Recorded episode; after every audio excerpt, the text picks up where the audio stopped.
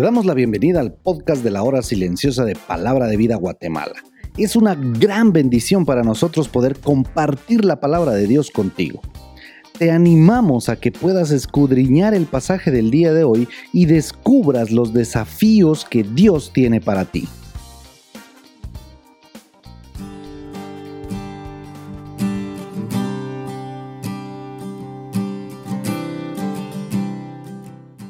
El amor sea sin fingimiento, aborrecer lo malo, seguir lo bueno. Romanos 12, 9. Gracias a Dios que podemos comenzar una semana más. Te saluda Héctor Salazar. Ya dejamos el mes de julio y comenzamos el mes de agosto, hoy primero de agosto. Bendito Dios, seguimos con nuestro estudio en Romanos capítulo 12, del versículo 9 al 21. Yo no sé si ya notaste y bueno, dependería si vienes haciendo tu hora silenciosa desde que volvimos a Romanos capítulo 9. Pero desde el capítulo 1, Pablo viene marcando un sendero que le sirvió a él para desarrollar esta carta magna de la justificación por la fe. O sea que Dios, por la fe en Jesús, me declara y te declara justo. Eso es maravilloso. Somos justos siendo aún pecadores. Y en ese sentido, del capítulo 1 al capítulo 3, Pablo habló de la pecaminosidad de todo ser humano. Del 4 al 8 habló básicamente de la justificación y la santificación. Del 9 al 11 abrió un paréntesis para expresar su deseo hacia sus hermanos judíos en base a la realidad de su rebeldía, pero también su futura restauración. Porque claro, esa restauración no depende de Israel, depende de que Dios hizo una promesa. Pero ahora de hecho, desde ayer empezamos a ver la parte práctica del libro de Romanos y te diste cuenta que en todo este sendero, desde el capítulo 1, Pablo siempre está incluyendo a judíos y a nosotros los gentiles. El icónico versículo de Romanos 1.16, donde dice que Pablo no se avergüenza del Evangelio, en su parte final dice que la salvación es para todo aquel que cree, sea judío o sea griego. Luego en el capítulo 3, versículo 23, dice que todos, judíos y gentiles, somos pecadores. Y el versículo 29 dice que el mismo Dios de los judíos es el mismo Dios de los gentiles. Y así siguió. Si no hacía mención de judíos y gentiles, usaba las palabras todos o nosotros o similares. Entonces, como Pablo está proponiendo una unidad entre ambos pueblos, a ambos nos da estos deberes cristianos en este capítulo 12. Pero la base de todo esto es que todos, como somos parte de un mismo cuerpo, sea alguien judío, sea alguien gentil, tenemos que entregarnos a Dios voluntariamente. Eso significa sacrificio vivo, porque algo muerto ya no tiene voluntad. Y dice de forma santa. Y la mayor expresión de esta forma de adorar a Dios que era lo que dice el versículo 1 de este capítulo 12, es a través del amor mostrado en el servicio a nuestros hermanos.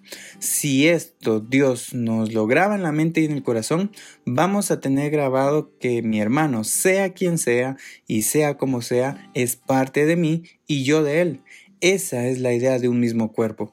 Y lo que yo hago en el cuerpo con mi don, que dicho sea de paso, tengo que identificarlo, le sirve a mi hermano y la función o lo que mi hermano hace me sirve a mí. Esto si lo vemos en nuestro cuerpo es exactamente lo mismo. El cerebro es lo que dirige todo el cuerpo, sí. Pero saquémoslo y pongámoslo sobre una mesa, ¿qué pasa? No pasa nada. Por sí solo es inútil. Tiene que estar dentro de un cuerpo. Lo mismo con el ojo. Si se lo sacamos a alguien y queda sobre una mesa, por sí mismo no sirve. Entonces, esta es la idea de los versículos 9 al 21.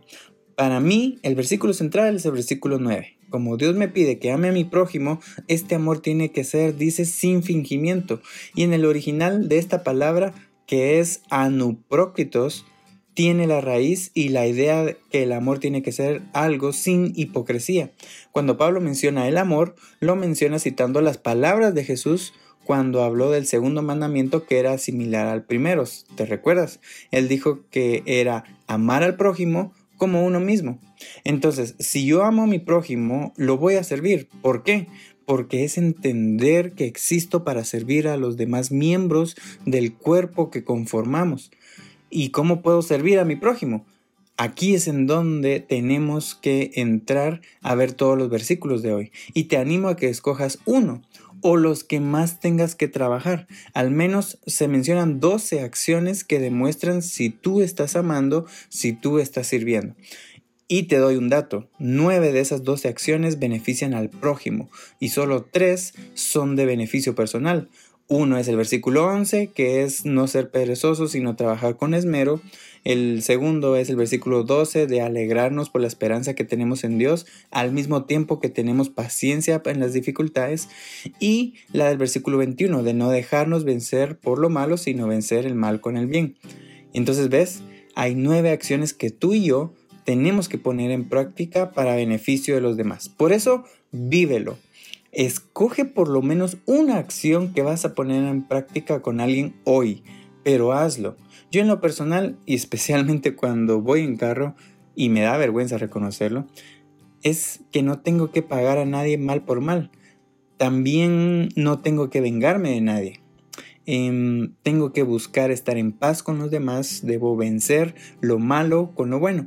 Bueno, casi todos, pero yo escojo el día de hoy no pagarle a nadie mal por mal, quedarme callado, no buscar pelear, no enojarme, no contestar mal algo, pero que no voy a pagar mal por mal. ¿Y tú? ¿Cuál vas a escoger? Demuestra tu amor sin hipocresía sirviendo a los demás.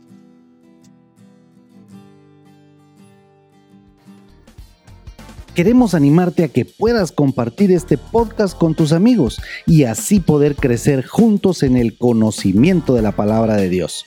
Síguenos en nuestras redes sociales para más información.